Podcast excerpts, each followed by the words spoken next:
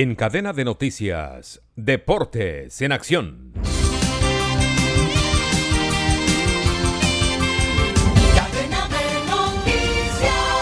A escasos 67 días de la inauguración del Mundial de Qatar 2022, se inicia otro capítulo en la historia del jugador ecuatoriano Byron Castillo.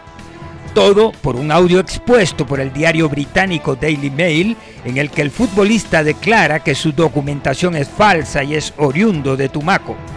La FIFA había desmentido el pasado 10 de junio las reclamaciones de Chile en las que anunciaba que la nacionalidad de Byron Castillo es falsa ya que el futbolista habría nacido en Colombia.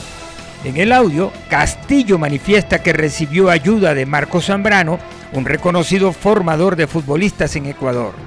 Llegó la tienda express, el más espectacular programa de fidelidad para tenderos y consumidor final.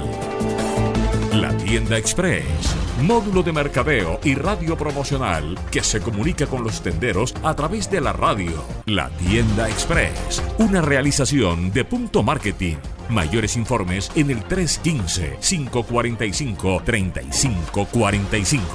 Tras el cierre del mercado de traspasos en el fútbol europeo, el futuro del colombiano Santiago Arias es una incógnita. Surge una esperanza. Manchester United ha preguntado por él. El entrenador neerlandés Eric Ten Hag, quien llegó al equipo inglés en agosto, conoce las características del estilo de Arias. Al estar al frente del Ajax de Países Bajos, Ten Hag pudo apreciar el juego de Arias mientras estuvo en el PSV entre los años 2018 y 2020.